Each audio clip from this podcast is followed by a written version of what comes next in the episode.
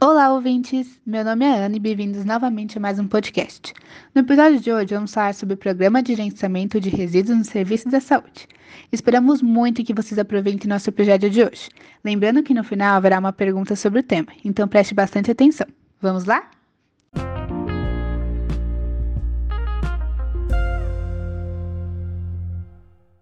O Programa de Gerenciamento de Resíduos no Serviço de Saúde também podendo ser representado pela sigla PGRSS, constitui de um conjunto de procedimentos de gestão planejados e implementados a partir de bases científicas e técnicas, normativas e legais, com o objetivo de minimizar a produção de resíduos e proporcionar aos resíduos gerados o um encaminhamento seguro, de forma eficiente, visando a proteção dos trabalhadores, a preservação de saúde pública dos recursos naturais e do meio ambiente.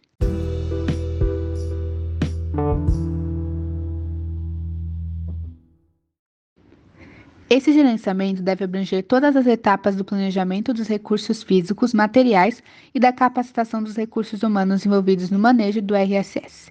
O gerador deve elaborar um programa de gerenciamento de resíduos no serviço de saúde, se baseando nas características dos resíduos gerados e na classificação constante do apêndice 1, estabelecendo as diretrizes do manejo do RSS. O PGRSS, quando elaborado, deve ser compatível com as normas locais relativas à coleta, transporte e à disposição final dos resíduos gerados no serviço da saúde, estabelecida pelos órgãos locais responsáveis por essas etapas.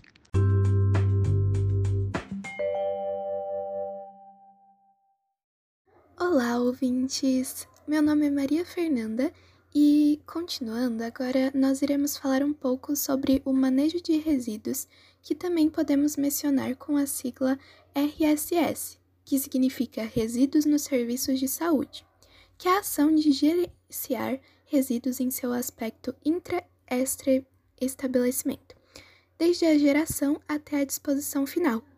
Vamos falar sobre as etapas incluídas nesse processo.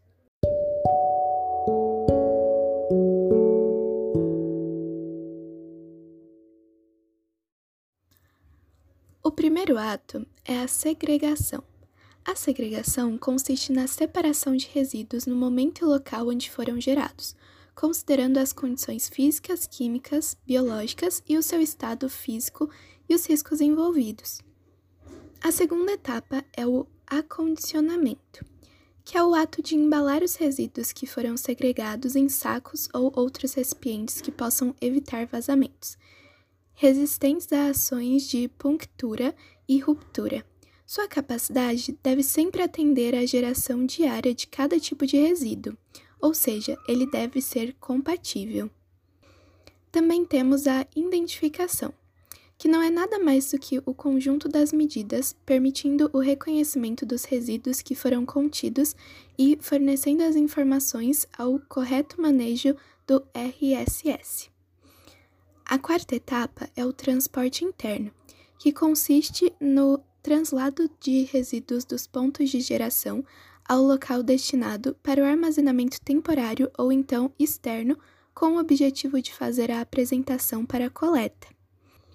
O armazenamento temporário também é uma etapa, que se trata dessa guarda temporária dos recipientes, já com os resíduos acondicionados contidos, em um local que seja próximo dos pontos de geração, com a intenção de agilizar a coleta dentro do estabelecimento e seu deslocamento entre pontos gerados e o destinado à apresentação para coleta externa.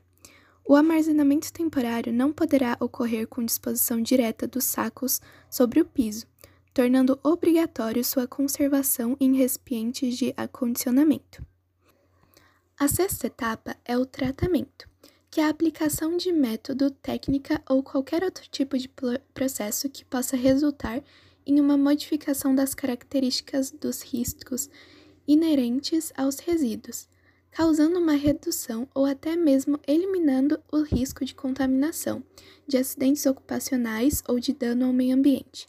Esse tratamento pode ser aplicado no próprio estabelecimento gerador ou outro estabelecimento, sendo observadas as condições de segurança para o transporte do estabelecimento gerador ao local do tratamento.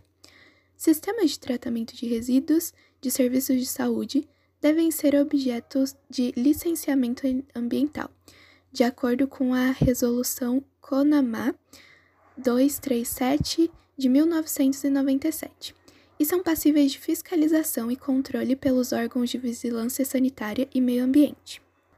Temos também o armazenamento externo, que consiste na guarda dos recipientes de resíduo até a realização de etapas de coleta externa, em ambientes exclusivos e acesso facilitado para os veículos coletores.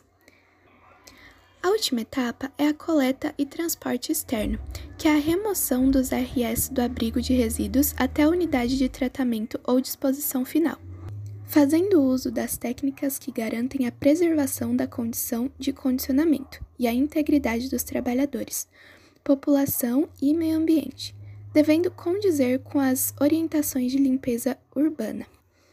Além disso, também temos a disposição final a disposição de resíduos no solo, que já deve estar preparado previamente para recebê-los, obtendo a critérios técnicos da construção e operação, e com licenciamento ambiental, de acordo com a resolução CONAMA número 237 de 1997.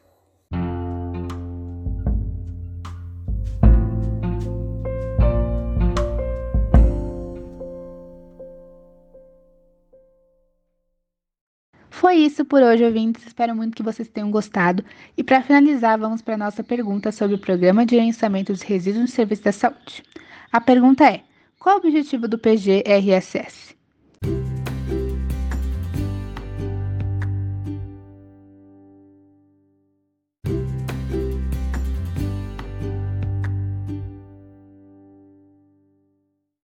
A resposta é: o objetivo do PGRSS é minimizar a produção de resíduos e proporcionar aos resíduos gerados um encaminhamento seguro, de forma eficiente, visando a proteção dos trabalhadores e a preservação de saúde pública dos recursos naturais do meio ambiente.